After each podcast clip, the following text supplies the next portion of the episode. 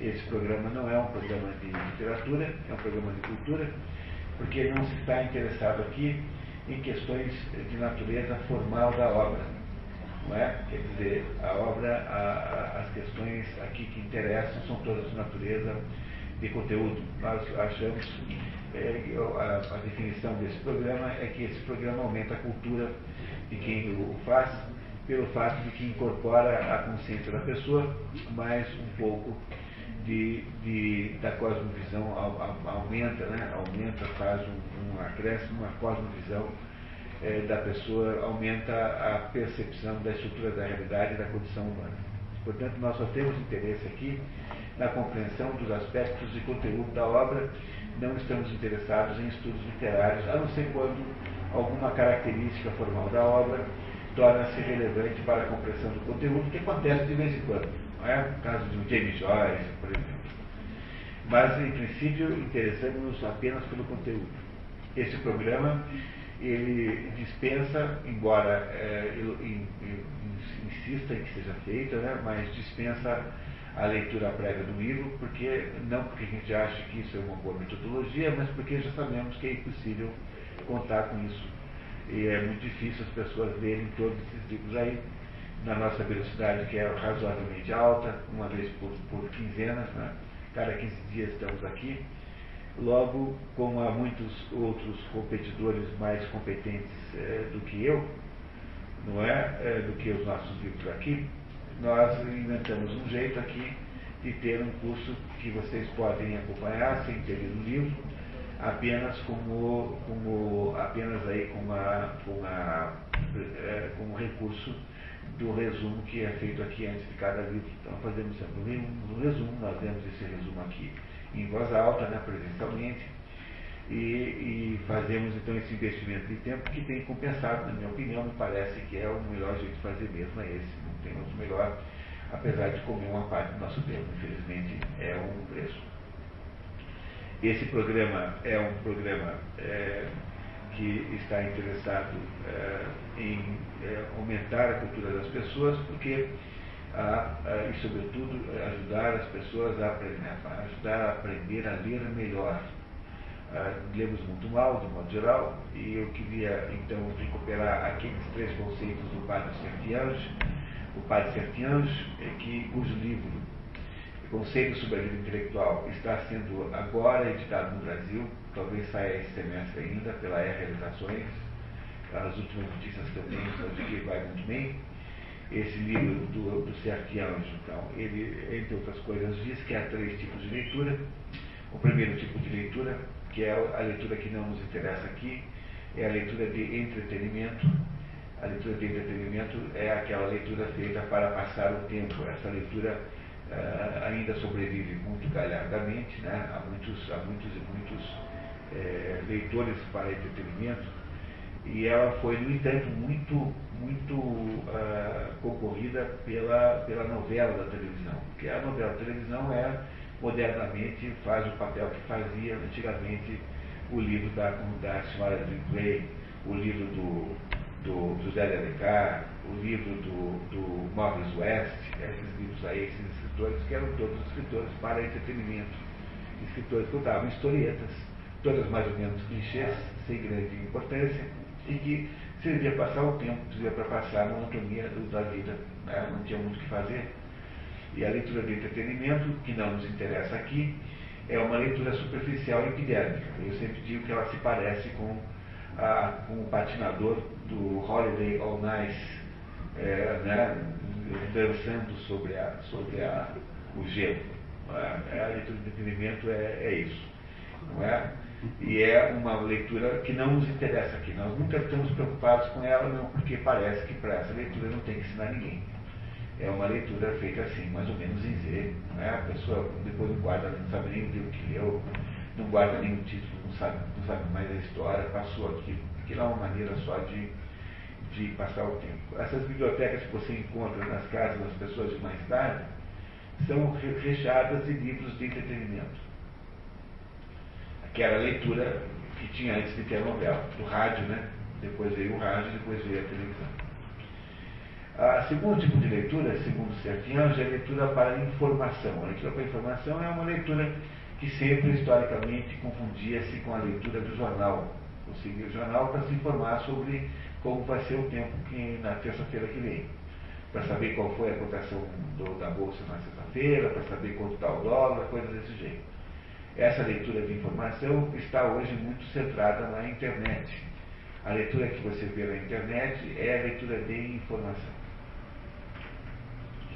E, e ela também não, não, precisa de muito auxílio, quer dizer, ela é uma coisa mais ou menos né, conhecível, né, uma coisa mais ou menos dominada por todo mundo.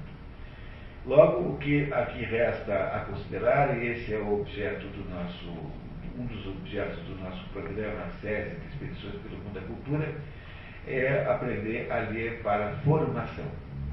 E a leitura de formação é então o terceiro tipo de leitura, que é aquela leitura que pretende que você, ao tê-la feito, tenha modificado a sua visão de mundo. Você tenha se tornado capaz de compreender as coisas com mais amplitude do que você sabia antes. Tá? Essa leitura de informação é a única que é fundamental e essencial, e ela é muito diferente das outras duas, porque ela exige quase sempre uma leitura simbólica. É claro que nem todo livro é capaz de fornecer material para uma leitura de formação. É por essa razão que eu sempre digo que a maior parte dos livros que nos servem não valem grande coisa. Né? Então, a gente tem que, toda vez que eu entro numa biblioteca ou uma livraria e chego assim numa prateleira e só escolho um livro, fico tão aliviado, eu só tenho que ler esse aqui entre esses 300 aqui, porque se tivesse que ler todos os livros seria absolutamente impossível. Né? Portanto, a razão pela, né, a outra razão pela qual me parece que a leitura de formação é uma, uma leitura, digamos assim, é muito particular, nem todos os livros são capazes de servirem-se a isso, a ela, né? É que eu sempre digo que o hábito de leitura é uma espécie de é, engano, uma espécie de engano que as pessoas fazem, porque a leitura é alguma coisa que faz, uma, que produz, que induz a uma leitura indiscriminada de qualquer coisa, sobretudo numa certa idade, numa idade muito baixa, isso pode ter consequências desastrosíssimas. Né?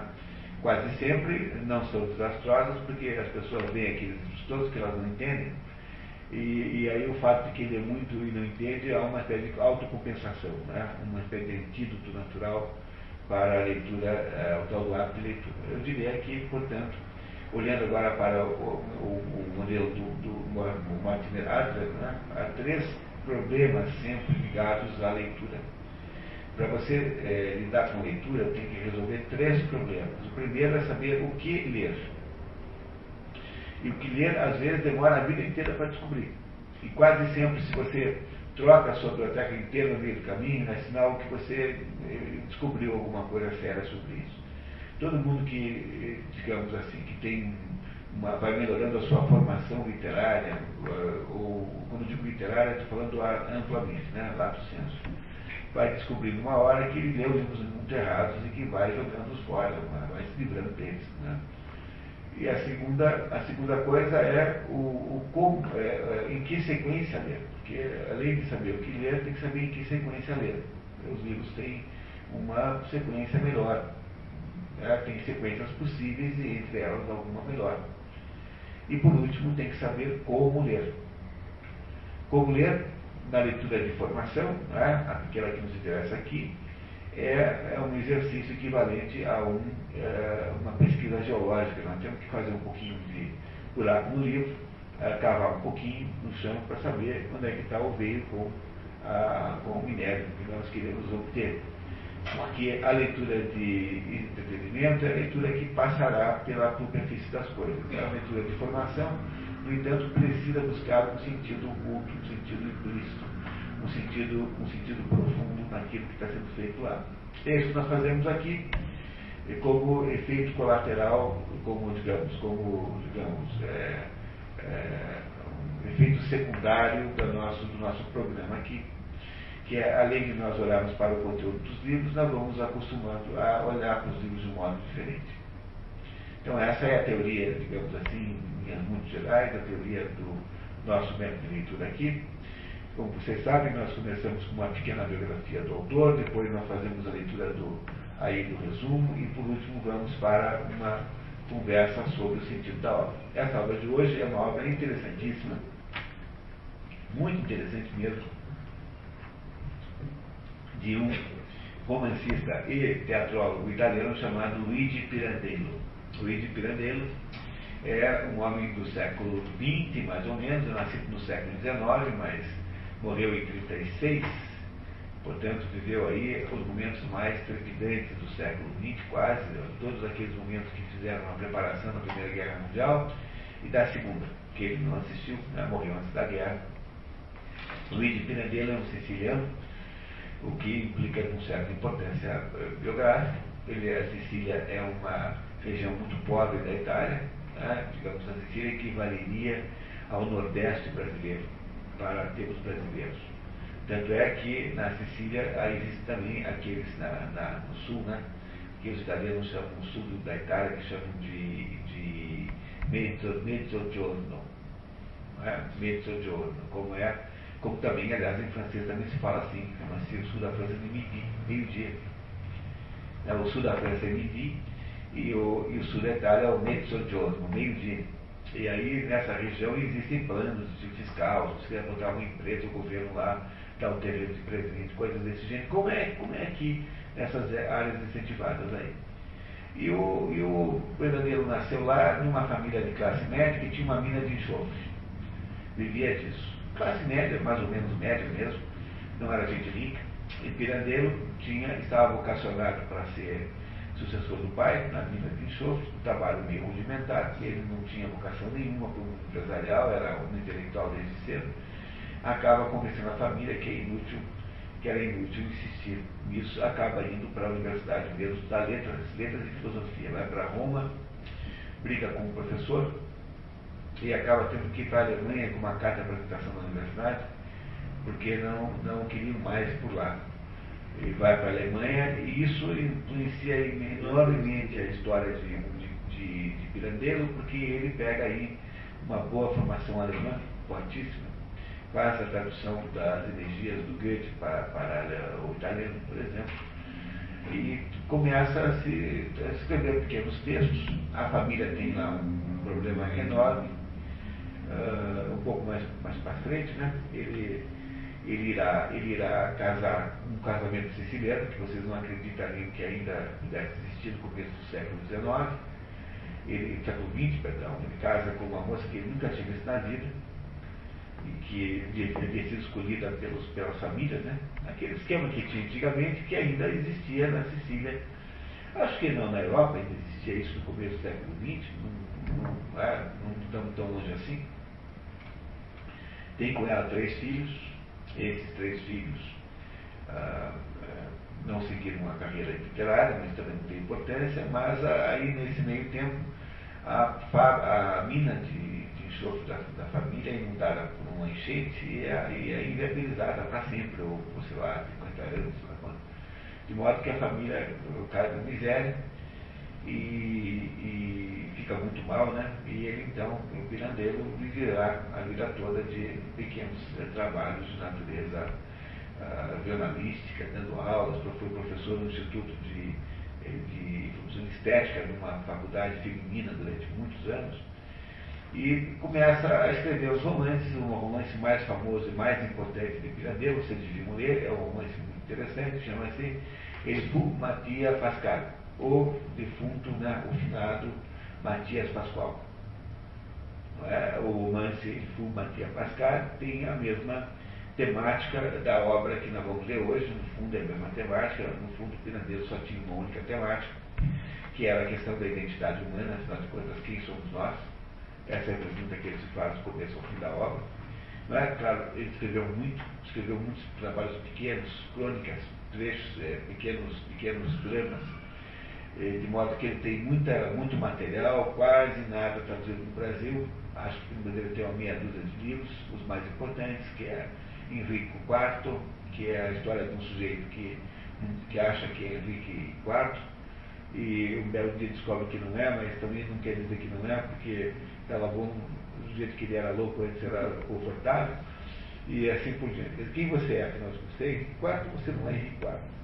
E entre as peças de Pirandello, parece que Pirandello foi o maior é, dramaturgo do que romancista, né?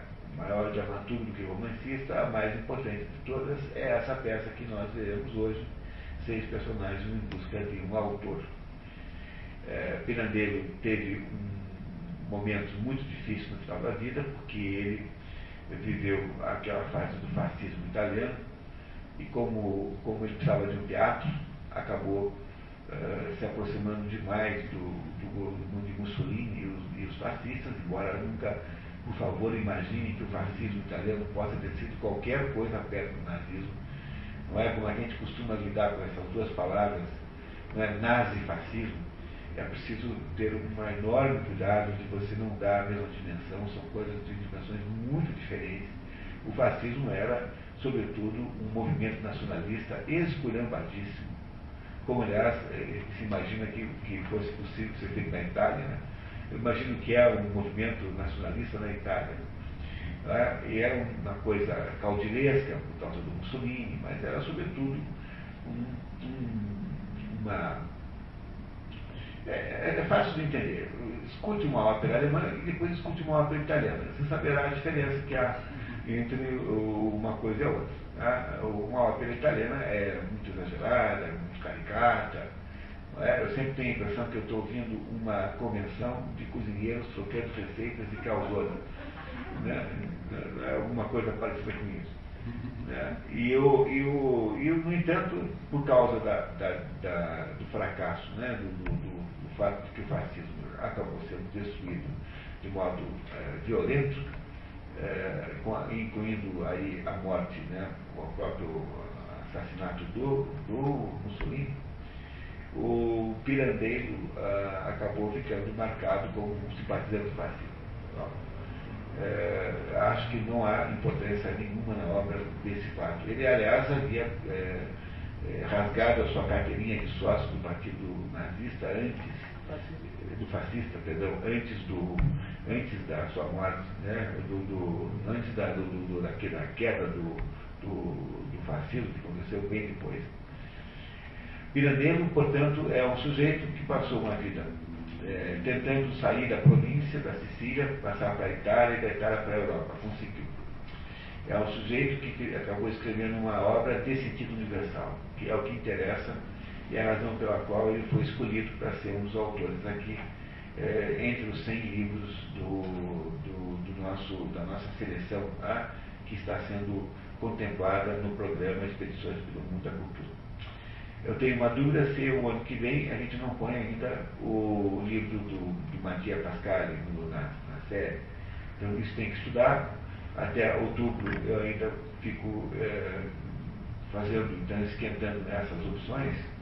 Em outubro, quando será divulgada a lista dos livros do ano que vem, os 22 livros do ano que vem, talvez entre eles esteja ah, o fanado Matia Pascal, que é um romance muito interessante, muito bem escrito. Bom, sobre o Luigi Pirandello, no, no, documento que vocês receberam aí, tem um pequeno erro. A estreia da peça não é 1920, é 21. A estreia da peça Seis Personagens, a busca de, de um autor, 1921. Por favor, conservem, tá? Para a gente ver.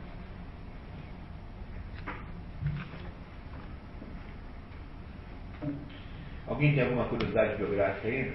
Eu não sei mais do que isso não, viu? Tá? Eu não tenho grandes esperanças também.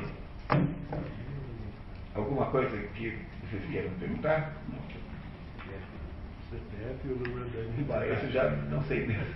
Eu não sei a minha, embaixo eu não sabia responder lá. Bom, a gente vai começar a leitura. Eu gostaria de ler a, a introdução agora. Então, Luigi, Luigi Pirandello. Luigi Pirandello é o maior inovador do teatro italiano, o maior é, dramaturgo italiano de todos os tempos. Se compara assim com Daniel Fo. Dario Fo, por exemplo. O que é o Dario Fo? É, é um, é um bufão, é um sujeito vive para fazer brincadeiras. Né? Um sujeito, é uma espécie de Voltaire. Né? O, o, o, o, o Dario Fo é um Voltaire. Não é? Muito bem. Luigi Pirandello é o maior renovador do teatro italiano e uma das maiores influências sobre o teatro moderno. Aqui em Rio de Janeiro, percussor do Teatro do Absurdo de Becker e Ionesco. Nós vamos ter esse ano aí uma peça do Ionesco aqui, que é o Rinoceronte. Já tivemos uma de Becker, que, é, que foi Esperando Godot. Originário da Sicília, região de fraca herança cultural, cresceu sob o ressurgimento, o movimento de unificação da Itália. A Itália, até meados do, até metade do, do segundo, da, meados, da, meados da, de meados, meados da segunda metade do século passado, não era um país como nós entendemos hoje. Era uma, era uma espécie de recorte, de, de retalho de pequenas repúblicas, alguns ducados, tinha tudo, tudo quanto é tipo de coisa. Não é? Isso era a Itália naquela época. E o, o ressurgimento foi uma uma luta nacionalista que foi feita lá, com a contribuição, por exemplo, do Garibaldi, esse Garibaldi que entrou aqui em Santa Catarina, aqui, na, nessas revoluções que houve aqui, e esse, esse Garibaldi, que era italiano, né, que veio de lá e voltou para lá, veio aqui fazer treinamento. Né? Isso foi o que o Garibaldi fez aqui. E arrumar a mulher, né? Arrumar, casar aqui, casou com a Anitta Garibaldi, que é catarinense. Né? E o Garibaldi e, os italianos finalmente fizeram esse, esse ressurgimento, tá? que é a unificação da Itália, que acabou gerando uma, uma, enorme quantidade de problemas como decorrência, porque havia uma estruturação muito antiga de independência regional na Itália. Até hoje, eu tenho um amigo, Marcello Ramela, que vocês acho que devem conhecer, já esteve aqui no, na, no Dia da Divina Comédia, fez aqui a leitura até para nós. Né? O Marcello Ramela fala assim, senta não, eu sou normal. Então, os, os, romanos não acham que são italianos até hoje, né? acham que são romanos, não são italianos. Tem até isso. Tá? Mais forte do que na Alemanha, que tem um problema do, da religião. É? A, Bavária é cristã, é, é católica.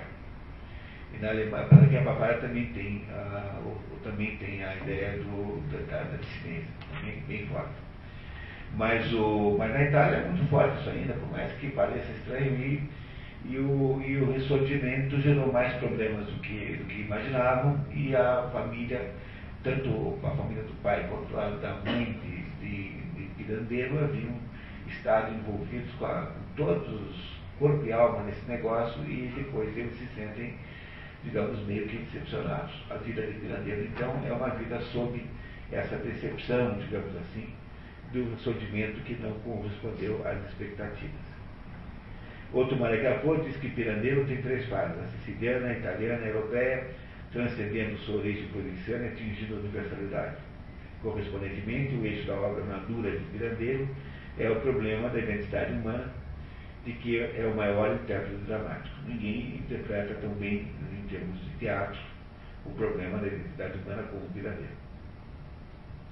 Apresentada pela primeira vez em 1921, tá? então aqui temos que corrigir novamente, também está errado ali no Teatro Vale de Roma, seis personagens na procura de um autor, foi recebida com hostilidade aos gritos de manicômio, manicômio, em italiano, asilo, asilo, dizer, mandando o diretor, o autor, para, para o hospício.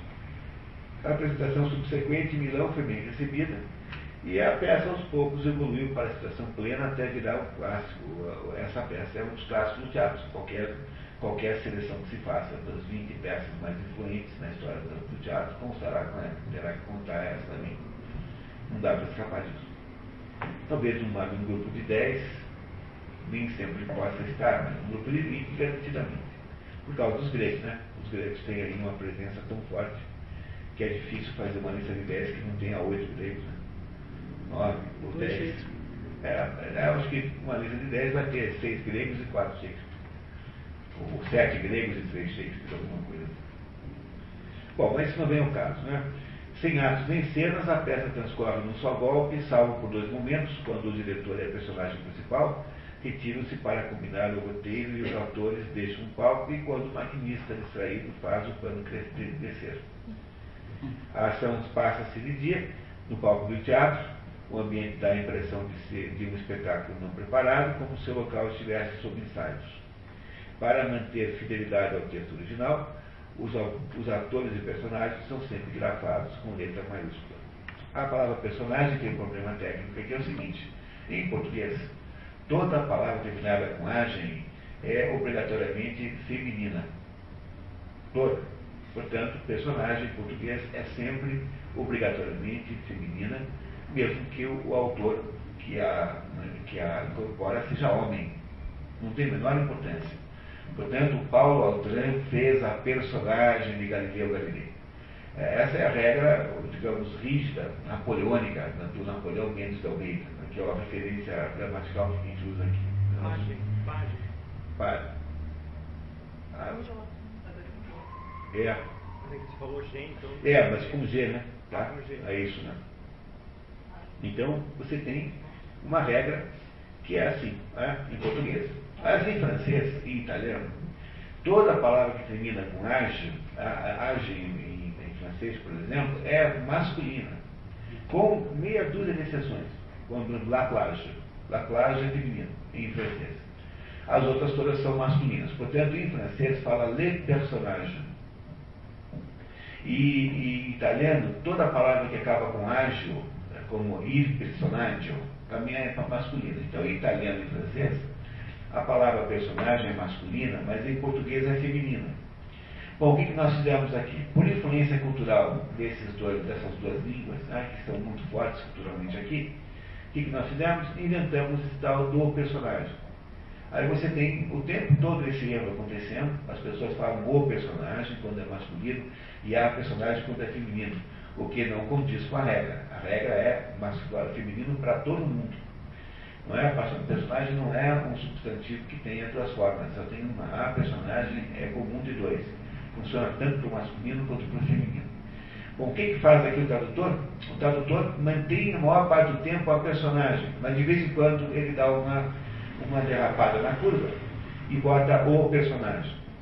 De modo que está confuso aqui nos textos. Quando o texto é, é não é do tradutor, mas é da autoria do resumidor, então aí é sempre a personagem. Mas quando está na citação, tá? na citação, então aí às vezes tem um pouco de confusão nisso, vocês entendam que é apenas a transcrição. E como regra geral, de modo nenhum escrevam jamais o personagem, porque não há em português nenhum personagem, só tem personagens, umas personagens. Tá certo, pessoal?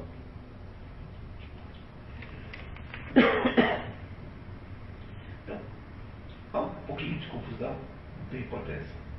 Não é? Essa pessoa que está aí é o, é o Luiz de Pirandeiro. Né? A fotografia já com uma certa idade, mais próximo da, de 36 do que de 37, né?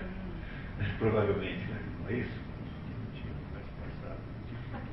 Tinha mais passado que futuro nessa fotografia, disso, disso aqui, o oratório com um certo Schadenfreude. É, Schadenfreude em alemão é quando você se diverte com a desgraça alheia. Freud é alegria. Schaden, Schaden é tristeza, né? Então, alegria com a tristeza alheia. Schadenfreude. Vamos lá então? Tá? Filha, por favor, a Clarinha é a nossa leitora oficial, como sempre. O assistente de direção entra apressado no palco e encontra o maquinista pregando sarrafos. É, maquinista é a sujeito, que opera maquini, os, os, mecanismos, como as, as, coisas que levantam e abaixam no palco. É o sujeito que lida com as partes é, do palco que são de natureza estacionária, aquele que move os móveis, enfim, que tira os cenários. Isso é maquinista em teatro. Aqui no Brasil é chamado chefe do movimento. Né? Aqui no Brasil chama-se chefe do movimento, tradução brasileira melhor, ou então carpinteiro-chefe. Tem esses dois nomes em português. Carpinteiro-chefe é o chefe do movimento.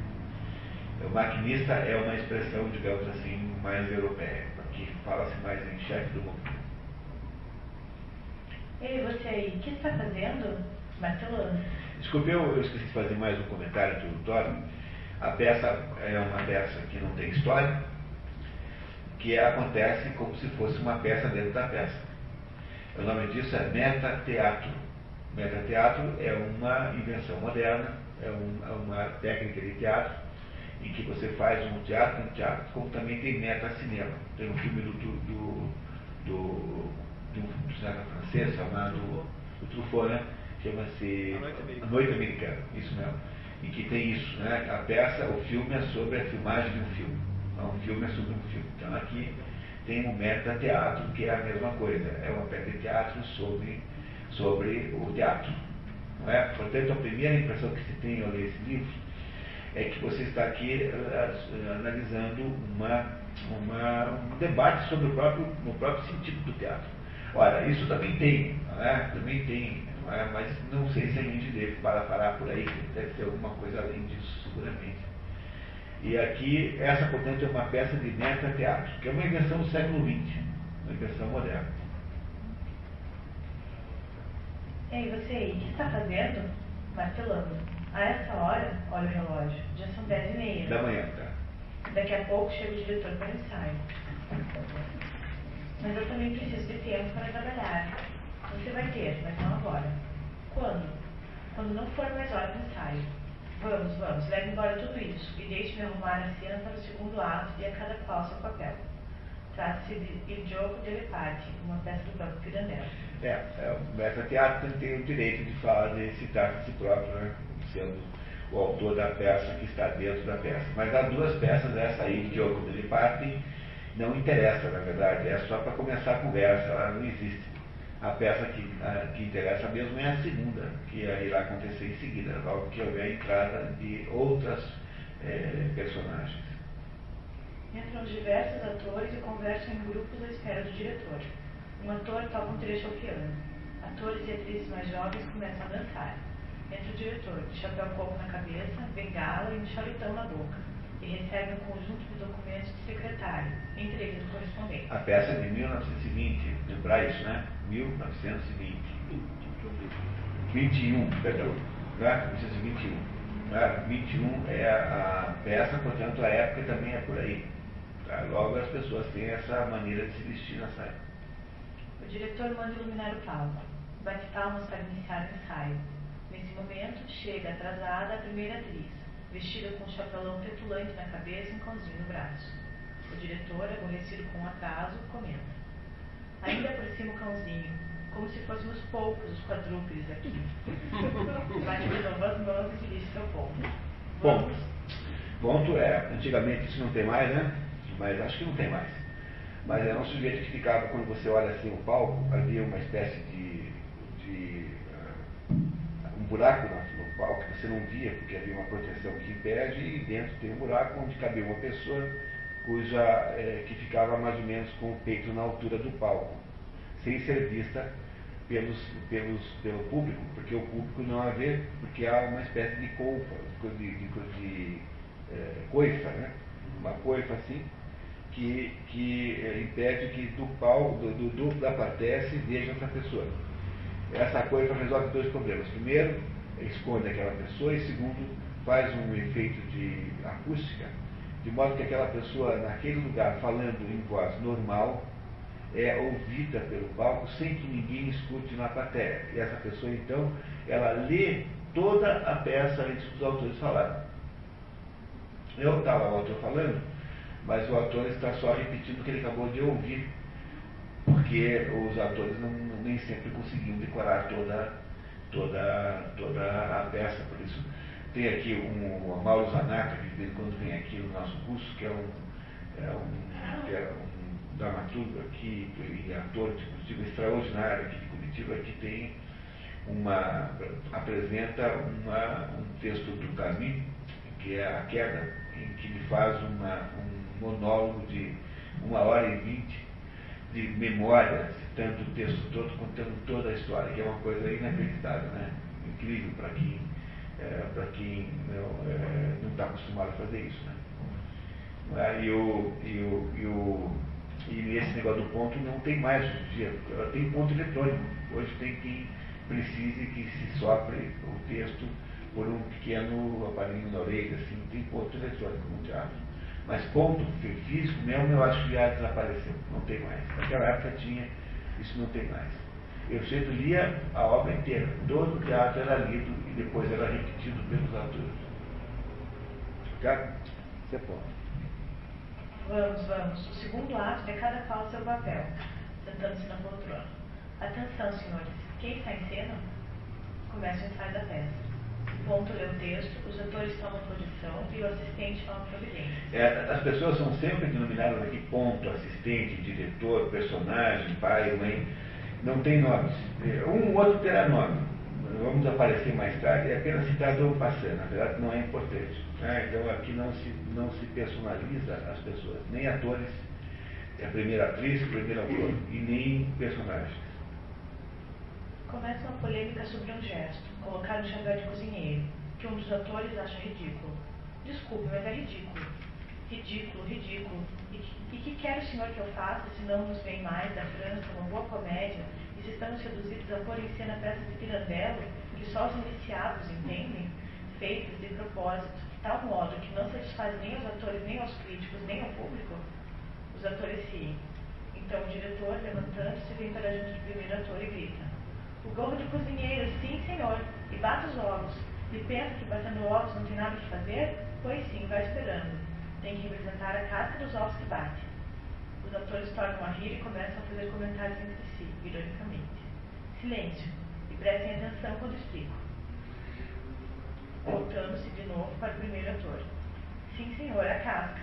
Ou, em outras palavras, a forma vazia da razão, sem o recheio do instinto, que é cego o senhor é a razão e sua mulher o instinto, num jogo de papéis pré-estabelecido, no qual o senhor, que representa o seu papel, é voluntariamente o fantoche de si mesmo. Compreendeu? Não. Nem eu tampouco. Vamos adiante, que no fim tudo dará certo.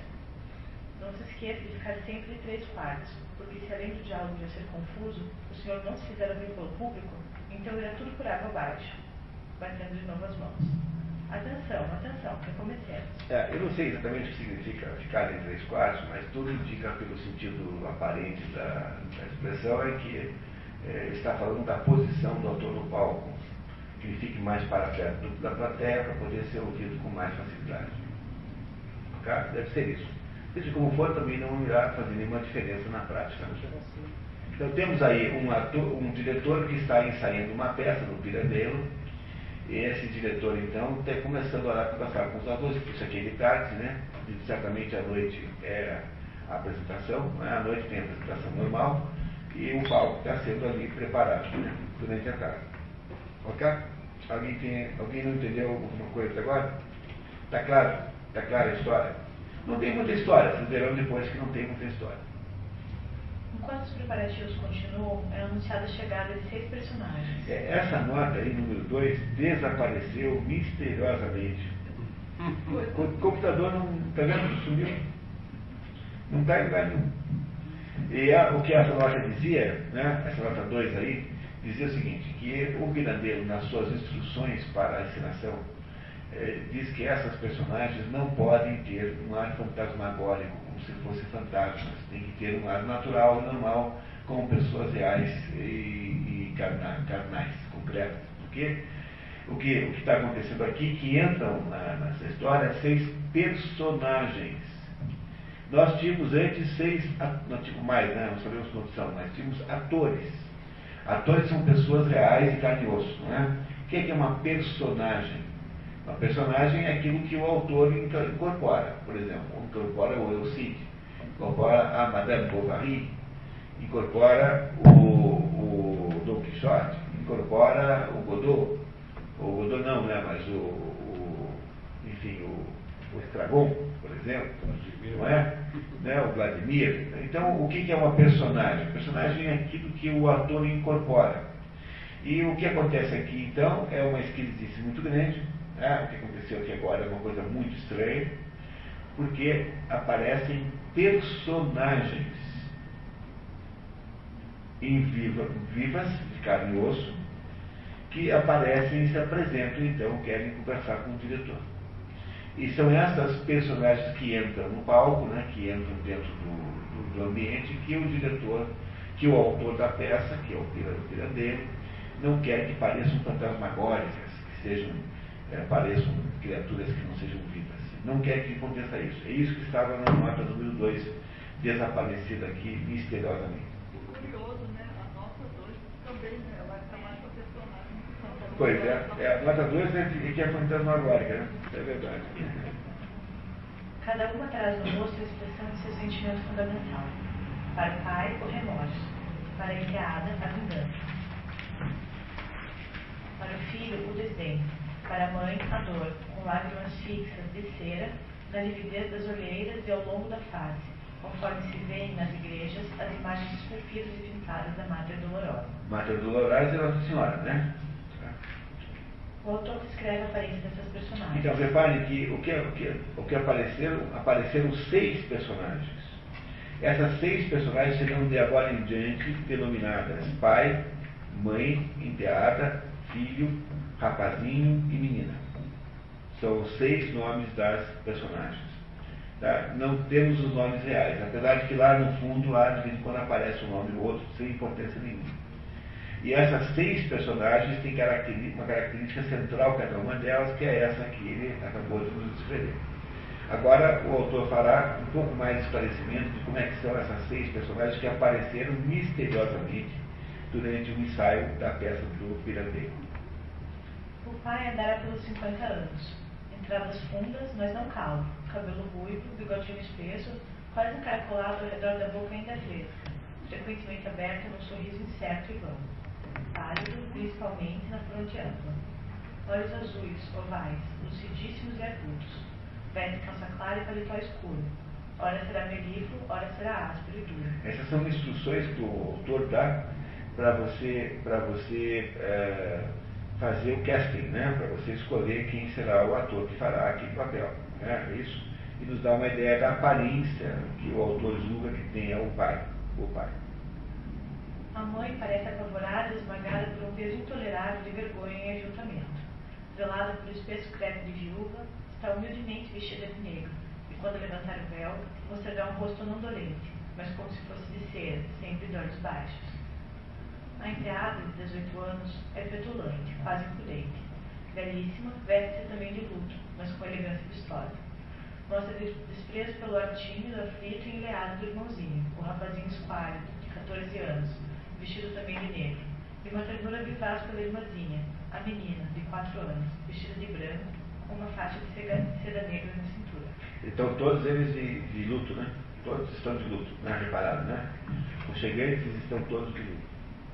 O filho, de 22 anos, alto, quase inteiriçado no contínuo desprezo pelo pai e uma carrancuda indiferença pela mãe, veste sobretudo leve, violeta, longo cachecol verde em torno do pescoço. Bom, exatamente por que essas pessoas estão assim, se vestem desse jeito, nós saberemos daqui a pouco, né? Não é isso? O que nós sabemos ainda, agora por enquanto, é que no, de repente no meio do, do, do ensaio, não é? Seis, são seis, o pai, a mãe, a enteada, o filho, a menina e o rapazinho. Seis. Tá? É que tem, tem dois que estão no mesmo parágrafo aí, tem três que estão juntados no mesmo parágrafo. Por isso que parece que tem quatro. E, esse, e esse, essa turma chegou né, no teatro, dizendo, dizendo deles mesmos serem personagens. Coisa absolutamente é, singular, né? coisa muito estranha. Né? Não é isso? Vocês já viram o Dom Quixote verdadeiro? Vocês já viram talvez um ator fingindo que é Dom Quixote. Não é? Vocês já viram alguma vez na vida de vocês o, o, o, o, o Zeca aquele lá do, do, da Suma lá, o Zé Grilo, em pessoa? Não, vocês viram atores que faziam o papel de Zé Grilo. E assim por diante. Mas o Zé Grilo em pessoa nunca apareceu, a não ser aqui agora. E que aparecem as personagens verdadeiras aqui, todas lá no teatro. Vamos ver então o que significa isso. O porteiro interrompe o ensaio para introduzir os recém-chegados, que insistiam em ser apresentados ao diretor. Com licença, senhor diretor abriu de maus modos. Que é ainda? Tito. Estão aqui umas pessoas perguntando pelo senhor. O diretor e os atores voltaram-se surpresos ao olhar para a sala. Mas estou ensaiando, e você bem sabe que quando ensaia não deve estar ninguém, olhando para o fundo da plateia. Quem são os senhores? O que desejam? Adiantando-se até uma das escadinhas, seguido pelos outros. Estamos aqui à procura de um autor. De um autor? Que autor? Qualquer um, senhor. Mas aqui não há nenhum autor, não estamos dizendo nenhuma peça nova. Tanto melhor, tanto melhor então, meu senhor. Poderemos ser nós sua nova peça. Os visitantes insistem que trazem um drama doloroso que podem fazer ao diretor fortuna. O diretor não está interessado. Faça-me o favor de ir embora. Não temos tempo a perder com loucos. Ao ser chamado de louco, o pai reage. Ó oh, Senhor, sabe muito bem que a vida é cheia de infinitos absurdos, os quais, descaradamente, nem ao menos têm necessidade de parecer verossímeis. Sabe por quê, Senhor? Porque esses absurdos são verdadeiros. Mas que diabo está o Senhor dizendo? Digo que, ao pensarmos nesses absurdos verdadeiros, que nem mesmo verossímeis nos parecem, vemos que a loucura consiste justamente no oposto, em criar verossimilhanças que pareçam verdadeiras. E essa loucura, permite-me que observe, é a única razão de ser da profissão dos senhores. Os autores agitam-se, indignados. Ah, é? Acha então que a nossa é uma profissão de loucos? Hum, fazer o que parece verdadeiro que não é, sem necessidade, só por prazer. O ofício dos senhores não consiste em dar vida na cena a personagens imaginárias? Pois eu lhe peço o favor de acreditar, meu caro senhor, que a profissão de ator é uma notabilíssima profissão. E se hoje em dia os senhores teatrólogos modernos só nos dão peças cretinas para representar e fantoches em vez de homens, sabe que nos gloriamos em ter dado vida aqui, sobre estas tábuas, a obras imortais. Os atores satisfeitos aprovam e aplaudem o diretor. É isso mesmo, exatamente. Dar vida a seres vivos, mais vivos que aqueles que respiram e vestem roupas menos reais, talvez, porém mais verdadeiros. Somos da mesma opinião. Pronto, aqui tem um momento importantíssimo, né? Tá. Entendeu? Então, as personagens que entraram no cena e que é, alegam para si essa, esse status de personagem, eles parecem pessoas normais, mas dizem que eles são personagens. Essas, essas personagens estão dizendo o seguinte, que, é, que loucura é aquilo que se faz no teatro. Porque o teatro é que faz de conta que você é quem você não é. Né? O teatro é uma espécie de, uh, de exercício de, de, falsidade, sob esse ponto de vista, porque aquele sujeito que está ali fazendo o papel de Hamlet, ele na verdade chama-se Geraldo uh, de Almeida, entendeu? Mora ali na esquina, entendeu? Não tem absolutamente nada a ver com Hamlet, ele nunca esteve na Inglaterra, não tem nem a menor ideia de onde fica. No entanto, ele é Hamlet, durante três horas toda noite no teatro. E ele faz de conta que não é quem ele é. Na verdade, é uma espécie de farsante. Né? O teatro é uma espécie, o ator é uma espécie de farsante. Não é? Tecnicamente falando, não no sentido moral da palavra, mas tecnicamente falando, um ator é uma espécie de farsante. Aliás, não sei se você, não sei se você sabe que alguém aqui é ator, mas deve ser um problema enorme, pessoal, você lidar com essa multiplicidade de vivências, porque imagine você é uma hora Hamlet, depois passa a ser o Nero, depois deixa de ser o Nero e passa a ser o, o, o, o Padre Abondio dos noivos, depois não é mais o Padre Abondio, agora você é o, o José Benchieta, e aí assim por diante. Né? Essa, essa capacidade de transformar-se em muitas pessoas ao mesmo tempo é uma capacidade meio eh, esquizofrenizante, se eu pensar bem, né? Deve ser uma coisa difícil lidar com isso, você não tem uma espécie de vocação para uma coisa assim. Será que você continua sabendo quem você é depois do certo tempo? Será que você não tem dúvida sobre a sua verdadeira identidade? Não é? Pois é isso que a personagem está dizendo para ele. Falou assim, olha, vocês é que são loucos, porque você está dizendo que nós somos loucos, nós personagens somos loucos? Não, nós não somos loucas. Nós, personagens, somos normais. Nós temos uma vida só, somos um jeito só, o resto da história. Por exemplo, daqui a dois mil anos, o que será a personagem Hamlet? Continuar será outra coisa ou continuar sendo Hamlet? Continuar sendo Hamlet. Enquanto esse ator mudou de personagem durante três, quatro, cinco vezes por, por, por ano, né? só isso, e, é isso? O Hamlet continua sendo o próprio Hamlet, não mudou nenhuma vez. O Hamlet não mudou para o Otelo, porque o Hamlet é o Hamlet. Portanto, sob esse ponto de vista, se for pensar bem, as personagens são como se fossem imortais, como se fossem eternas, enquanto, é, que, os, enquanto que os atores não. Os atores são volúveis, são, é, são, são é, enfim, mudam o tempo todo, estão o tempo todo mudando de personagem. Repararam nisso? que a personagem é eterna e o ator é para sempre?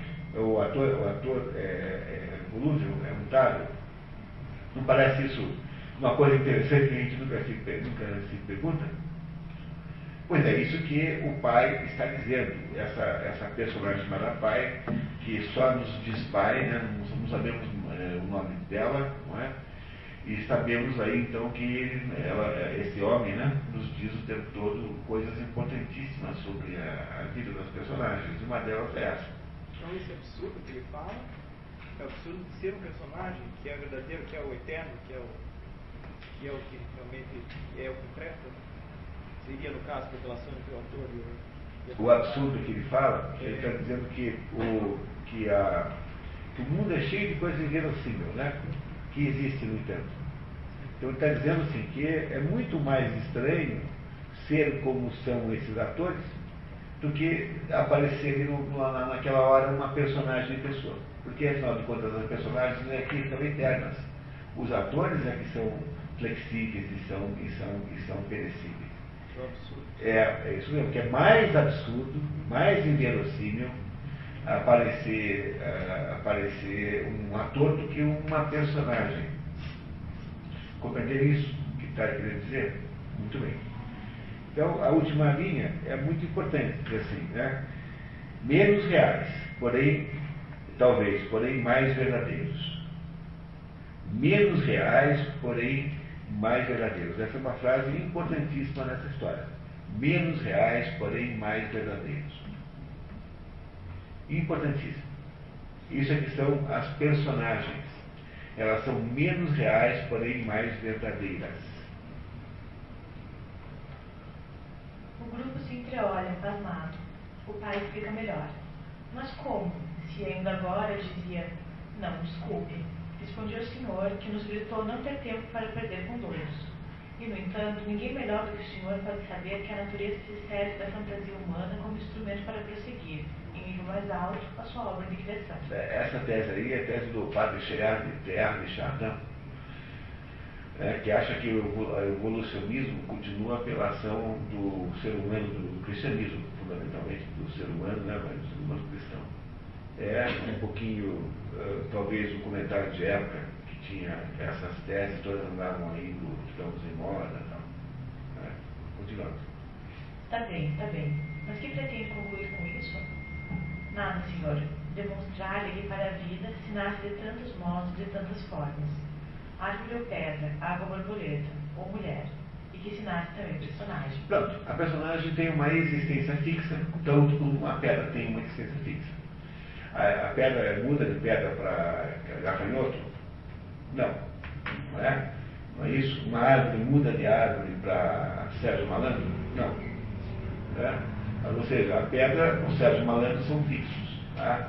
Não é isso? A, a personagem Sérgio Malandro é fixa, aquela, aquele, aquele ser. Né? A pedra é um negócio fixo, a mulher é um negócio fixo, a mulher continua sendo mulher, e a personagem é personagem fixa também. Portanto, você pode nascer para ser personagem também. É isso que ele está querendo dizer aqui. Bem o que significa isso, depois a gente entende.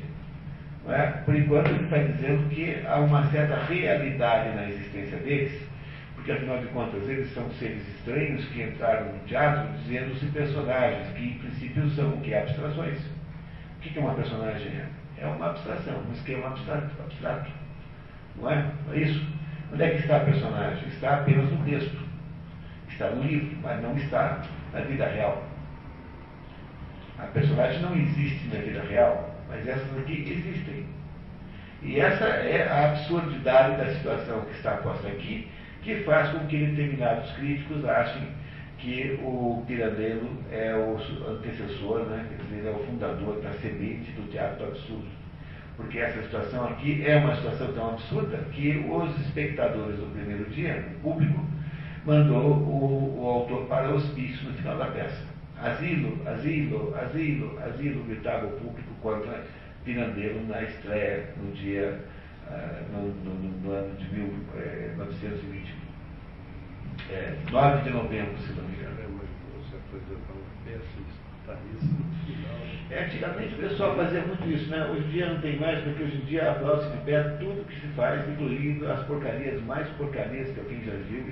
Tudo é aplaudido de pé, é uma coisa absolutamente sem nenhum critério.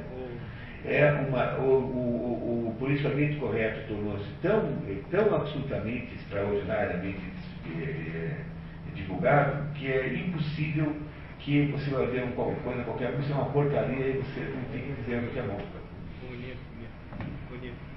Assim que o Stravinsky saiu carregado na, na, na estreia da Sagração da Primavera.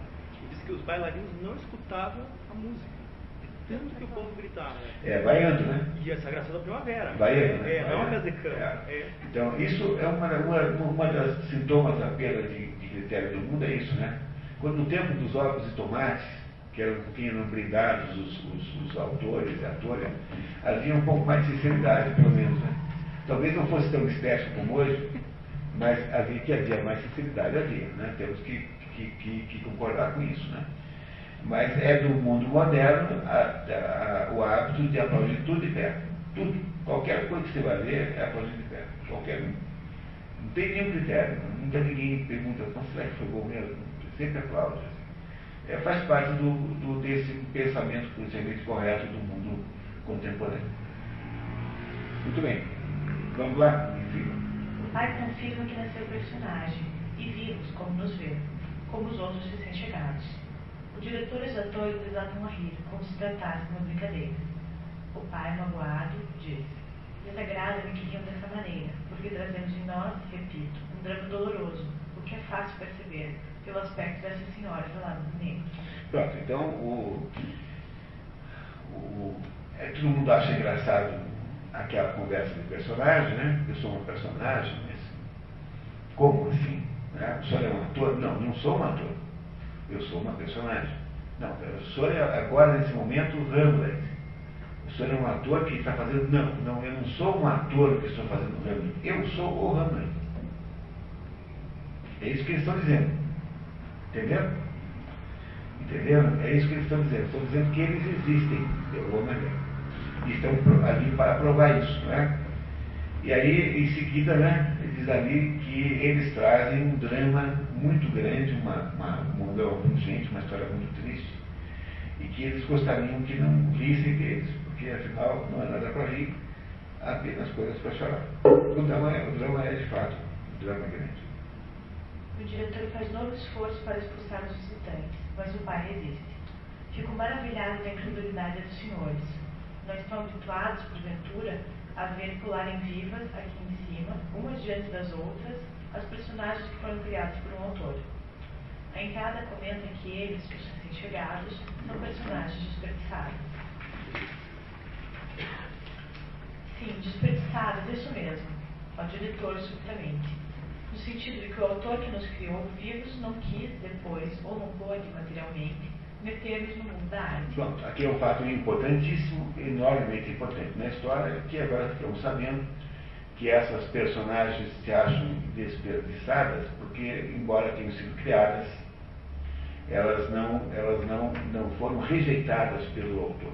O autor que as criou, autor esse que não sabemos quem é, temos uma ou outra informaçãozinha sobre ele depois, mas esse autor rejeitou essas personagens.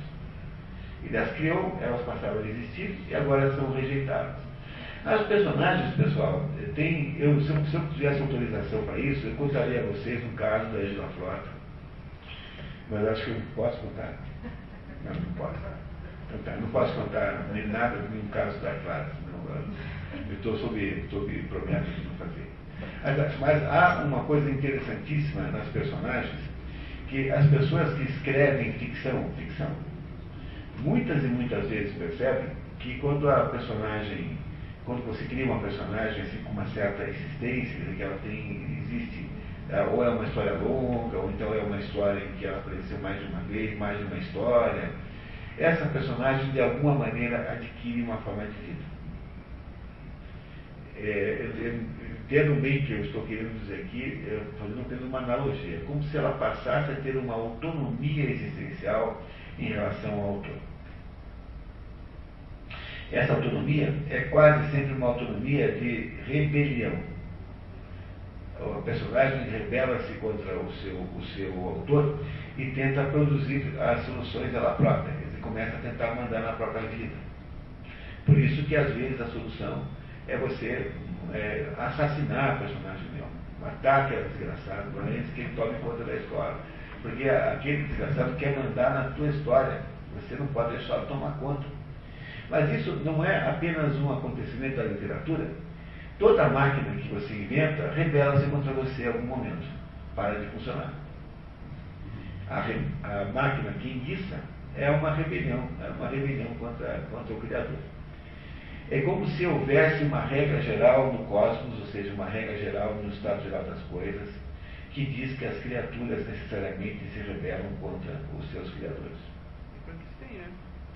É, Frankenstein é essa história. Né? A história daquele monstro do que o Dr. Frankenstein é, criou é para contar isso para vocês. Esse é o sentido simbólico do livro, que é extremamente, extremamente óbvio, portanto não daria para botar aqui, porque não tem muito o que cavocar, sabe? É um livro que é uma mina céu aberto, assim, não tem muito, não tem muito mistério aí. Mas a história do Dr. Frankenstein é o criador que, que gera uma criatura que se é, independentiza dele, que, que, que sai do seu controle.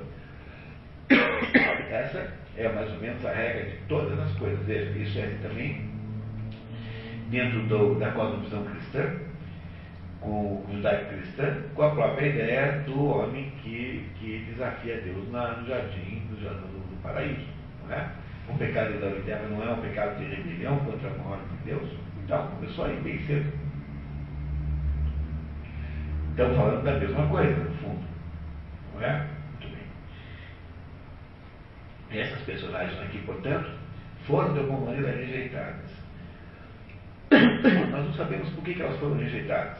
Pode ser por qualquer outra, por qualquer razão. Mas a verdade é que elas não estão, uh, não estão nesse momento aí com muito, não tem muita. Uh, Encontram-se num estado, digamos, extremamente limitante. Elas foram rejeitadas pelo seu Criador, pelo Autor. É isso? Podemos em frente?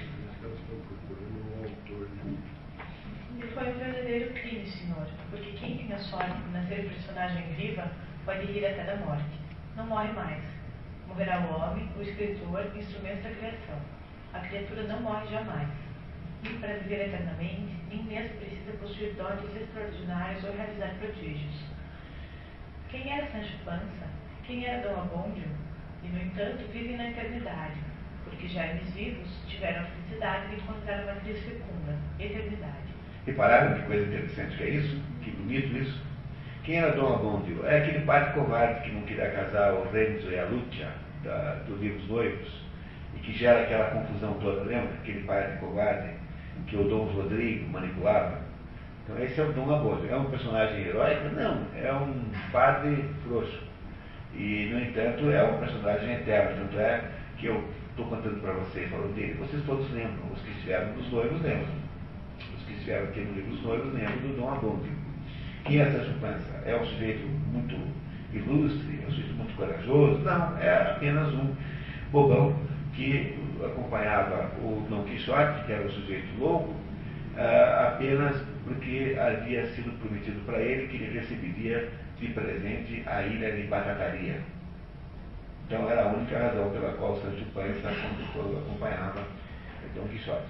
No entanto, Sancho Panza está aí pintado nas paredes, deve ter milhares de coisas que se chamam assim, não é? Tem, é referência a milhões e milhões de outras coisas, e, no entanto, é uma personagem, logo ela é eterna. Teria visto que está dizendo, que está ligando? No entanto, todos os atores que fizeram o papel de Sancho Panza, todos eles são provavelmente desconhecidos. É ou não é? Nós estamos vendo só as coisas óbvias, né? Estamos vendo aqui o que é óbvio, não é isso? Tá? As personagens são mais duráveis do que os seus atores. E também do que os seus autores, muitas vezes. Muitas vezes os seus autores, mas nem sempre. Agora, do que os seus atores, seguramente as personagens são muito mais duráveis. Tirando um ou outro ator que diz assim, não, a, aquela apresentação que fez a, a Glaucia Rocha de tal, de, tal, de tal personagem inesquecível. Tirando algumas coisas assim, o resto do tempo né, a gente nem sabe quem foi que apresentou quem. Imagine um ator que faz três ou quatro peças por ano. Quantas personagens na sua vida, de 30, 40 anos né, de, de teatro, ele não deve ter incorporado 120, 130, 150, 200 personagens. Não é isso? Muito bem. Tudo isso está muitíssimo bem. Mas que querem os senhores aqui? Queremos viver, Senhor. Por toda eternidade? Não, Senhor, ao menos um momento nos senhores. Oh, vejam só, vejam só. Querem viver em nós. Ou seja, os personagens não existem sem um ator, né? Não é isso? Elas precisam de um ator para poder existir, porque elas, afinal de contas, são, são, são abstratas, elas são esquemas genéricos, elas precisam existir dentro de uma materialização. Então elas estão procurando um ator. Mas elas precisam, mas na verdade, elas querem viver, mas elas precisam, na verdade, de um autor. Porque não esqueçamos jamais, para entender o livro, que elas foram recusadas, repudiadas pelo seu autor. Elas querem viver. Mas para viver é preciso que um autor organize aquela, aquela, aquela, aquela história, né, a interação entre elas, de um modo que os atores possam então interpretar. Eles falam né, que nós, já, nós vemos com, chegamos com um drama, né? É. Então você fala que o, que o autor tem que organizar esse drama. É, porque, Ou já tem o... é porque eles, eles não foram criadas por si próprias. O, o, as, o, as personagens precisam ser criadas por um autor. Então, o autor as criou e as repudiou, as abandonou em seguida. Ficaram então soltas no mundo. Como elas estão soltas no mundo, elas não têm um jeito de se transformarem em, em, em realização concreta, porque ela não tem, não tem digamos, o, o a, a gestão do conjunto que é o autor que é capaz de fazer. Não é isso? O que as personagens proporão agora para este diretor que está ali agora, o chamado diretor que está aí na peça, é que ele as ajude a existir. E essa é, digamos, digamos assim, a linha condutora da nossa história. Estamos devagar para vocês pegarem todas as sutilezas, que é importante aqui para, entender o livro. Alguém não está entendendo alguma coisa? Alguém tem, tem dúvida? Vamos em frente. O diretor aborrecido quer saber onde está o texto. O pai esclarece. Está em nós, senhor. Jean O drama está em nós. Somos nós. E a grande é a nossa impaciência, o nosso desejo de representá-lo. Delitos que somos pela paixão que ferve dentro de nós e não nos dá treva. Imagine você como deve ser difícil para a personagem não existir. Não é? É, é sério esse negócio, esses personagens têm uma certa vida mesmo, têm uma certa vida, de alguma maneira têm vida. Não é? Elas, elas existem de alguma maneira, de algum jeito de existir, existem. É. Continuamos. Para deixar claro, a entrada começa a dançar, atraindo jovens atores fascinados que reagem levantando de leve as mãos, como para agarrá-la. Lembra que ela é muito bonita, tem 18 anos, é muito bonita, é muito atraente. O diretor quer saber se ela é doida. Aqui ela retruca. Pior, pior. Olha lá, muito pior. Escute, por favor. Faça-nos representar já esse drama e verá que, num certo momento, quando Deus tirar esse amorzinho aqui, tome pela mão a menina, que está junto à mãe, e eleva ao diretor. Deus vai tirar aquele amorzinho ali, quer dizer, aquela menina vai morrer. Vê como é linda? Levanta nos braços e a beija. Queridinha, queridinha. Põe-na de novo no chão e acrescenta quase sem querer, comovida. Pois bem, quando Deus tirar, de repente, esse amorzinho aquela pobre mãe, e esse imbecilzinho aqui. Desculpa, aconteceu alguma coisa? Parece assim, né? Já deu um estouro lá no som. É, parece aqui que está normal, né? É, não mudou nada hoje.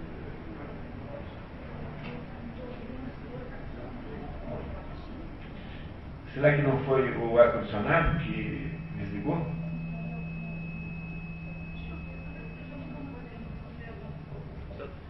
Tem alguma coisa cheirando queimada aí? Bom, então.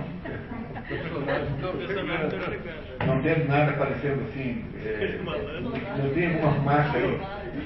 Não tendo fumaça ou cheiro de queimado, continuamos normalmente. É. Não pode ser, né? Pois bem, quando Deus tirar, de Tá só, só um minutinho.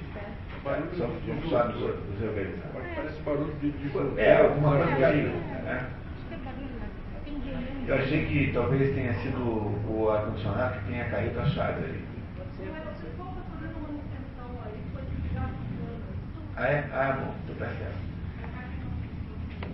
Então estamos, estamos bem, estamos Eu vou fazer isso de novo, tá vendo? Tem reunião, tem reunião no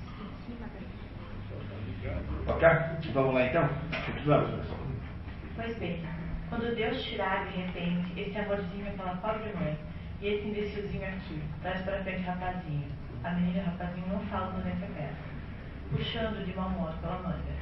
Fizer a maior das tolices, digna do, cre... do cretino que ele é, repele-o com um empurrão para a mãe. Então verá que eu levanto o voo. Sim, senhor, levanto o voo, o voo. E não vejo hora disso, acredite, não vejo hora. Porque depois do que aconteceu, de muito íntimo entre mim e ele, mostra o pai com um horrível esgar.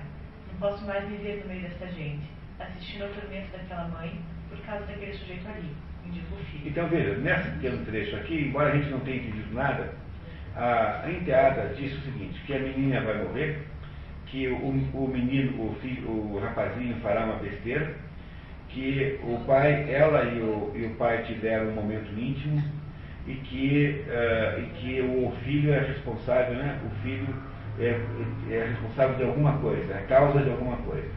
Muito bem, nós não sabemos o que ainda, nós saberemos em seguida. Então aqui está a moça contando já detalhes, né, tentando explicar o que é o drama que eles estão carregando.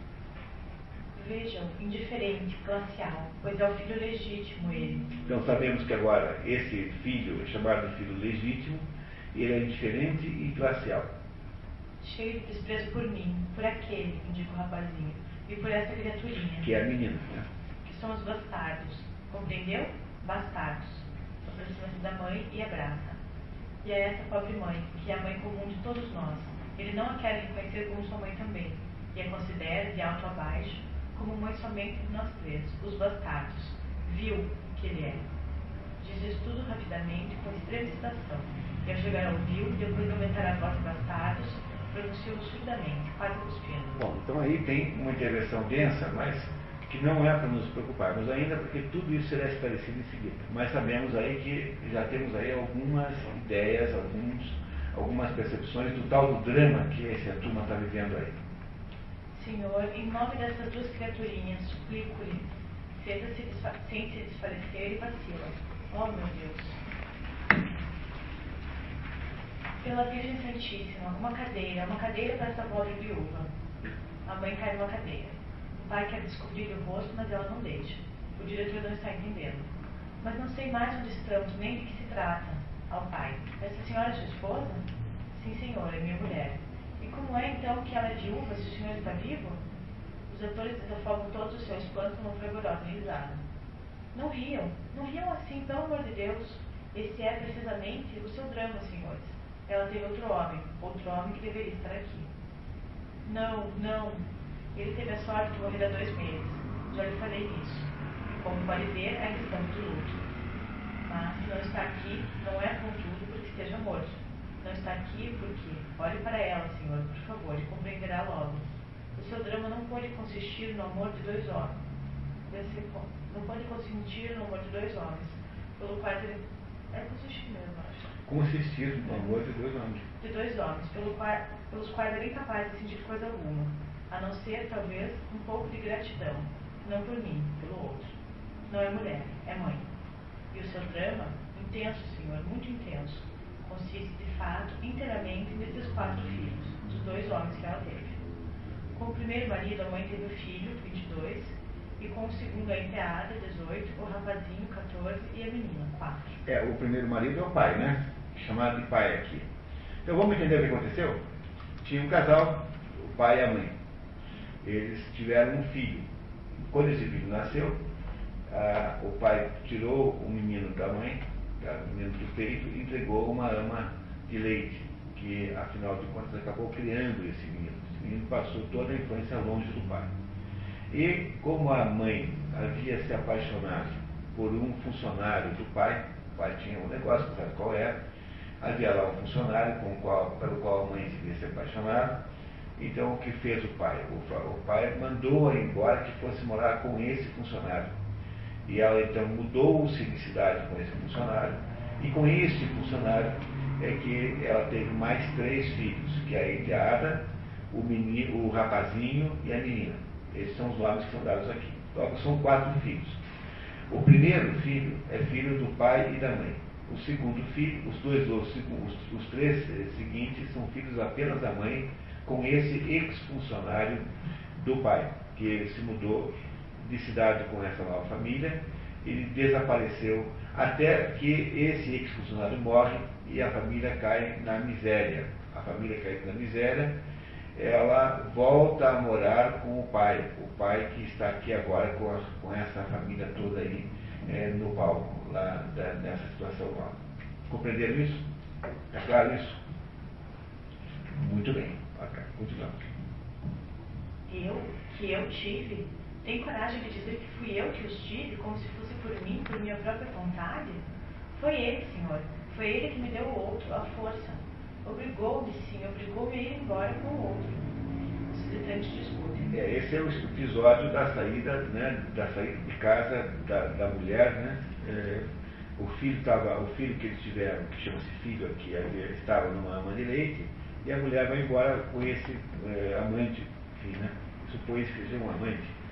Embora não esteja claro aqui, é, a suposição é essa. Os visitantes discutem. A entrada diz que a mãe usa a desculpa de ter sido mandada embora para justificar o abandono do filho aos dois anos. A discussão continua. O diretor começa a se interessar vivamente e desce para a plateia para ter a impressão da cena. Começou a misturar a, a peça que eles estavam ensaiando com agora essa situação que as personagens estão encenando ali.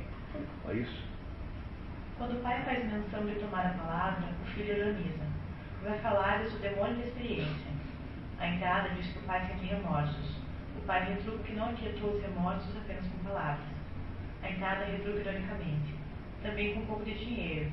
Sim, sim, com um pouco de dinheiro. Com as cem liras que ofereceram em pagamento, senhores. Os atores ficam horrorizados. A entrada acusa o pai de ter tentado prostituí-lo. Então começa a discussão. Muito bem, vamos tentar entender então, para vocês não ficarem boiando muito, né? Então vamos lá. Aí o, o, essa família que, fica pobre, né? Quando morre lá o, o, Não é isso, né? Morre lá o, o, funcionário, né? Não é isso, né? E a família empobrece. Né? Tendo empobrecido, a mãe começa a fazer costuras para fora. Então a mãe atende uma ateliê de costura é, que terceiriza trabalho, né? E tem lá esse ateliê de costura é, dirigido por uma fulana chamada Madama Passi, ou Madame Patti, deve ser italiano provavelmente. E essa Madama Passi, não sabe, não sabe se ela é italiana ou é espanhola, porque ela fala com sotaque espanhol.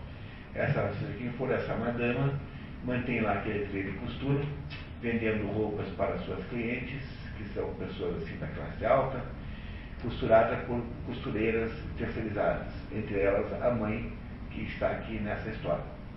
É, a menina leva lá para. A menina que leva para a Madama Passe o trabalho que a mãe faz em casa, a Madama Passe faz uma vistoria na roupa costurada e, e, e julga, estabelece né, e decreta que a roupa tem defeitos aqui, acolá mais adiante, e que é o único jeito que tem, então, dela não devolver a roupa e poder então receber aquela roupa que será costurada, será considerada por uma outra costureira, é que essa menina se prostitua lá na casa da Madame Passe, porque essa Madame Passe tem, um, além de ter uma trilha de costura, tem um prostíbulo junto, assim que ela mais ou menos organiza junto um do outro. Não é? O que aconteceu aí, que é esse episódio aqui a que ela está se referindo, é que num dado momento aparece lá no prostíbulo com o cliente o pai, que não sabia, é, que não era, que não é pai dessa enteada, mas não era nem, é, não era nem padrasto da enteada na época, que afinal era, era um sujeito que não conhecia a moça, conhecia, não, não reconheceu a moça, embora ela conhecesse, e eles quase chegam ao, ao, ponto de ter uma relação sexual. Quase chegam ao ponto, embora isso também esteja um pouco ambíguo. Às vezes você pensa que chegaram verdadeiramente, às vezes acho que não, mas em princípio parece que há aí uma, uma, uma dúvida que o autor põe aí de propósito, para nos deixar em dúvida sobre o que teria acontecido, de, fato. Mas uh, eu julgo que a melhor interpretação seja essa de que o, o quase aconteceu a relação sexual, não é? E, essa, e, a, e dinheiro a que ela se refere aqui era um envelope com 100 libras que seria para o pagamento da moça. né? envelope de 100 libras para o pagamento da moça. Essa é a acusação que a enteada faz ao pai aqui. Quer voltar um pouquinho para trás, querida? Não. Dizer que a enteada diz que o pai sente remorsos. A enteada diz que o pai sente remorsos. O pai retruca que não aquietou os remorsos apenas com palavras. A enteada retruca ironicamente. Também com um pouco de dinheiro. Sim, sim, com pouco de dinheiro. Com as 100 liras que ofereceram em pagamento, senhores. Os atores ficam horrorizados. A enteada acusa o pai de ter tentado prostituí-la. Recomeça a discussão.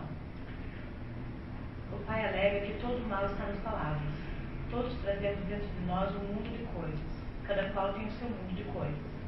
Simplifica dizendo que sua compaixão pela mãe foi considerada a mais feroz das crueldades. A compaixão que ele dizendo aqui ele ter mandado embora a mãe.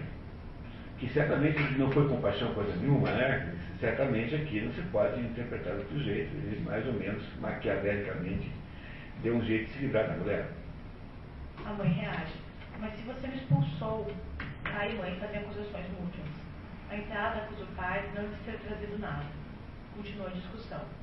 A primeira atriz, aborrecida por ver o primeiro ator interessado na enteada, quer continuar a peça, mas os diretores estão mais interessados na briga. O pai prossegue, contando que tinha um secretário devotadíssimo que andava, em tudo e por tudo, de acordo com sua mulher, e que havia É, o modo como eles é o seguinte, que você fala que eles estavam transando, é isso, que andavam por tudo, é, em tudo, né? Em tudo e por tudo, de acordo com a sua mulher. Mais ou menos isso, né? É uma, é um eufemismo de época. e que havia mandado embora. Mas vi então essa pobre mulher andar pela casa como perdida, como um animal sem dono que a gente recolhe por pena. A mãe acusa-o de, de ter tirado o filho do peito. O pai confirma, dizendo que havia entregado o filho à mama de leite porque a mãe não parecia suficientemente forte para amamentá-lo. O diretor está cada vez mais interessado na situação. O pai continua dizendo que havia mandado a mulher para aquele homem. A mãe retruca dizendo que sido um modo dele obter liberdade. O pai diz que, tendo ficado sozinho, passou a sentir interesse com uma ternura inacreditável pela nova família da sua ex-mulher, indo ver a enteada no feito da escola. A enteada ironiza. E como? Pequenina, pequenina, sabe? Com as trancinhas pelos ombros e as calcinhas mais compridas do que a saia. Pequenina, assim. Lembro-me de vê-lo diante do portão da escola na hora da saída. Intencional. Vinha ver-me crescer. Isso é pérfido, é infame. Então, a enteada, que é uma moça muito irônica, né? Ela faz todas essas ironias sugerindo a pedofilia do, do pai. Né, Que não só seria uma pedofilia teórica, como, se, como foi uma, pedofilia na prática. Embora, no caso em questão, né, haja aí sempre a circunstância que não foi exatamente pedofílica, porque o, ele, ele não é pai dela, né? não é pai dela, mas ele, ele também não sabia que era a enteada que estava lá na casa da Madame Passe. Não, é? não sabia disso. Portanto, houve uma, uma coincidência de situações, não é? uma coisa muito assim, desagradável. Então, reparem aí, né? O que, que nós temos até agora, né? O que, que nós sabemos? Sabemos que as personagens entraram lá, disseram que elas são mais vivas do que os próprios atores, porque elas são eternas, elas permanecerão vivas, e que elas têm uma, um drama muito grande para contar, e esse drama nós sabemos alguma coisa como ele. Um casal que, que, que tem um filho, que envia esse filho para ser criado fora da família, e em seguida a mulher é mandada embora de casa porque estaria tendo um caso com um funcionário da firma, e com esse funcionário então ela tem três outros filhos, que é essa enteada, mais o rapazinho e mais a menina, cujo mais jovem tem quatro anos. Daqui a 200 anos, quando essa peça for encenada, né, quantos, quantos anos terá essa menininha? Quatro. Imagine, o, imagine que a Cacilda Becker tenha feito o papel da mãe. Ela, quando fez o papel da, da mãe em 1940, ela tinha, digamos, 40 anos. Quando fez em 60, ela tinha quantos anos? 60. Quer dizer, ela ficou 20 anos mais velha. No entanto, a personagem da mãe, não, porque ela não tem temporalidade, ela é eterna. Essa é a diferença da personagem para o ator. O ator irá envelhecer, irá desaparecer do mundo e a personagem ficará. Tanto é que Hamlet, que foi escrito há 400 anos, deve ter sido encenado por quantas e quantas gerações de atores. Pega cada geração com 30 anos, tem uma ideia de quantas gerações de atores andaram aí é, protagonizando Hamlet. No entanto, o Hamlet continua sendo aquele mesmo Hamlet com, sei lá, alguma coisa como 25 anos, que está lá na peça de Shakespeare. Não é interessante isso? Não é? Não é interessante? Bom, pois é isso que o, o Pirandello está nos ajudando a fazer, porque nós entendemos alguma coisa mais do que isso, né? Isso, mas isso já é um começo muito interessante para nos ajudar a entender isso. Não é? E aí o, essa família, então, é, vai cair a miséria com a morte do pai, do outro pai, né? do pai do aquele que era funcionário, e ela acaba indo, acaba num esquema em torto, a menina começa a produzir, torna-se prostituta lá na, na mesma modista que recebia, que, que, que recebia costura, né, que a mãe fazia para fora. Até que um belo dia, essa menina, essa, essa tal enteada, que tem 18 anos, alguma coisa como isso, dá com o próprio padrasto, que nós não sabemos bem se já era padrasto ou se viria a ser, possivelmente já, já era, ou não, não sabemos, não, não tem muita importância. É que não a reconhece não é? dentro do, do ateliê. E aparentemente eles quase chegam às vias de fato, digamos assim. Não é? Isso é, o, o, isso é uma parte da, da, da, trama, uma parte do drama, porque também sabemos que haverá morte aí para frente, mas ainda está cedo para saber delas. Continuamos? A história continua, até o diretor interromper. Mas tudo isso é narrativa, meus senhores. Claro que é. Literatura, literatura. Qual literatura, qual nada? Isso é vida, senhores, paixão. Será, mas irrepresentável. De acordo, porque todos esses são fatos anteriores. Eu não digo que se represente isso. Como vê, indica a enteada, ela não é mais aquela garotinha com as trancinhas pelo ombro e as calcinhas abaixo da saia. É agora que o drama começa complexo, novo. A discussão continua. Após a morte do pai da enteada, segundo o pai, o drama estoura, senhor, imprevisto e violento, com a volta deles, quando eu, levado, ai de mim, pela miséria da minha carne ainda viva. Ou seja, pelo meu desejo. O diretor pede os fatos e o pai concorda condicionalmente. Exatamente, mas um fato como um saco, vazio não fica de pé. Para que fique de pé, é preciso pôr de dentro a razão e o sentimento que determinaram. E só a vida real é que é capaz de fazer. Eu não podia saber que, morto aquele homem, e com ele se volta para cá, na miséria, para atender ao sustento dos filhos, dos filhos dela, indica a mãe, costurasse para fora e fosse justamente trabalhar para aquela, aquela madama passe. É, tudo indica que ele não era casado, recasado com ela, quando houve o episódio do, do ateliê. Modista Pode, pode ler. Modista fina, se os senhores querem saber. Servem, em aparência, as melhores senhoras, mas tem tudo disposto para que estas melhores senhoras depois as sirvam, por sua vez, a ela, sem prejuízo das outras, assim, assim. É, é uma, trata-se de uma cafetina, né? Essa madama passe é uma espécie de cafetina. Acredite, senhor, garanto-lhe que não me passou pela cabeça, nem de leve, a suspeita de que aquela megera me dava trabalho porque estava de olho na minha filha.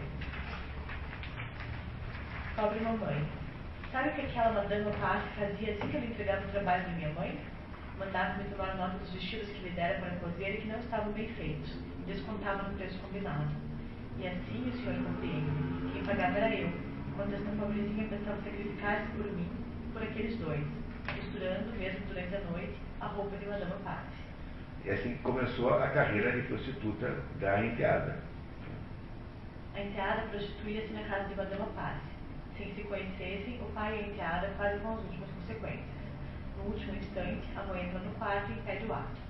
Os atores fazem gestos e manifestações de desprezo. O pai reflete.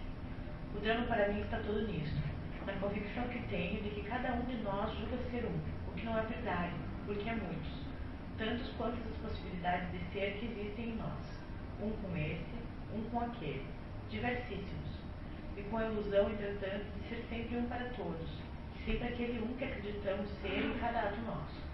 Não é verdade, não é verdade. Percebemos bem isso quando, em qualquer de nossos atos, por um acontecimento infeliz, ficamos como que enganchados e suspensos e nos damos conta de não estarmos por inteiro naquele ato e que seria, portanto, uma injustiça atroz julgar-nos só por isso, manter-nos enganchados e suspensos no pelourinho durante uma existência inteira, como se toda ela se resumisse naquele ato. Olha, não é isso que acontece com a personagem? Quer dizer, essa personagem que está aqui falando, o pai, poderá alguma vez se livrar dessa experiência? Não. Essa personagem está prisioneira dessa experiência da vida. É não é? Não é? Quer dizer, ficará no pelourinho, exposto no pelourinho dessa experiência o resto da vida. Todos, imagine, todos os, os leitores do livro Os Noivos de Manzoni vão chegar, chegar à conclusão de que Dom Abondio é um, uma espécie de mundão.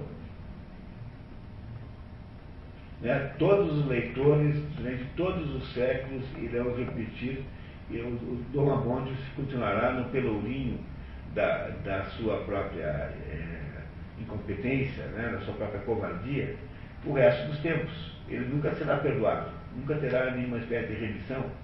Não há modo do Dom Abondio deixar de ser Dom Abondio. Não é, não é essa a desgraça da personagem? Não é, não é esse o ponto central que destrói a vida da personagem? Ela passará a sua existência toda prisioneira dela própria. Ela não tem nenhuma possibilidade de fazer nada diferente daquilo que ela é. Porque ela é a prisioneira daquilo, daquela coisa mesmo. Ela está presa naquilo. Continue agora, vamos ver como fica mais claro. Compreende agora a perfídia dessa moça? Surpreendeu-me num lugar, num ato, onde como não devia conhecer-me, como eu não podia ser em relação a ela. E que atrapa uma realidade que eu jamais poderia imaginar que tivesse de assumir para com ela, num momento fugaz e vergonhoso da minha vida. Isto, isto, Senhor, é o que eu sinto, acima de tudo. E é isto o que dá ao drama um imenso valor. Mas há ainda a situação dos outros. A sua, indica o filho. Muito bem, vai, passar, vai tentar falar com o filho agora. Né? É, é como se você. É, vocês repararam a semelhança que há nisso com a descrição do pecado original? Não parece a vocês parecido, mesma ideia, mesmo conceito do pecado original? é alguma coisa que foi feito, não é? E que você continua sofrendo por isso. Passará a fazer parte da sua existência, quer você queira, quer você não queira. O que me pareceu que está descrevendo aí é uma situação equivalente à do pecado original. A personagem chamada pai, num ato de, é, digamos, infelicidade, de responsabilidade, o que, que queremos chamar? Mas num ato infeliz, é, defrontou-se com a a moça que seria sua enteada num bordel. E sem saber, é, propõe a ela um negócio, né, uma, uma ação sexual.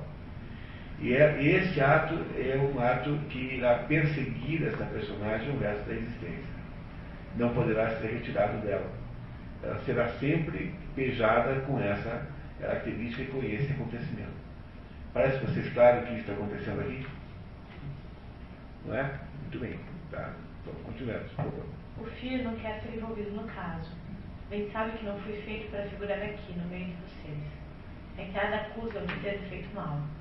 A você devo rendezvous, meu caro. A você. É, rendezvous é uma expressão, rendezvous é para você designar bordel no sentido, é uma maneira chique de você dizer bordel. Né? Então, há um rendezvous não sei que lugar. A rendezvous é bordel mas também rendezvous representa essa, a própria atividade, né? a própria atividade de prostituição, que é como está sendo usado aqui nesse sentido, rendezvous. Rendezvous, na verdade, significa apresente-se. Era uma, os bordéis tinham, tinham cartões e que diziam assim, é, reunião com o cônsul, não sei o quê, rendezvous, rendezvous a rua tal, não sei o quê e tal. Que era para você disfarçar que é o bordel no tempo da França, aquelas coisas chiques, né? De, de Belle Époque. Daí a expressão bandeira. Os atores fazem um gesto de horror. Ela declara que havia sido rejeitada pelo meio-irmão. O rapaz explica seus sentimentos. Imagine, porém, um filho que está tranquilamente em casa e vê chegar o belo dia, cheio de petulância, assim de olhos no alto, uma jovem que lhe pergunta pelo pai, ao qual tem que dizer não sei o quê, além de tratar o pai de modo ambíguo e desembaraçado. Veja o que aconteceu, né? Veja, a história que eles estão contando, na verdade, não tem muita importância, tá? Eu queria que vocês soubessem isso. A historieta aí da, da diária, não sei do bordel, isso não tem grande importância. É claro que na época em que a peça foi lançada, isso aqui certamente foi escandalosíssimo. Né? Essa situação aqui é uma situação escandalosíssima, deve ter feito uma porção de, de, de grande eh, publicidade para, para, para a peça, etc. Hoje em dia não parece muito escabroso demais, né? É, parece uma peça do Nelson Rodrigues. Se vocês pensarem bem, Isso aqui é Nelson Rodrigues puro. Né? Nelson Rodrigues teria escrito essa peça assim.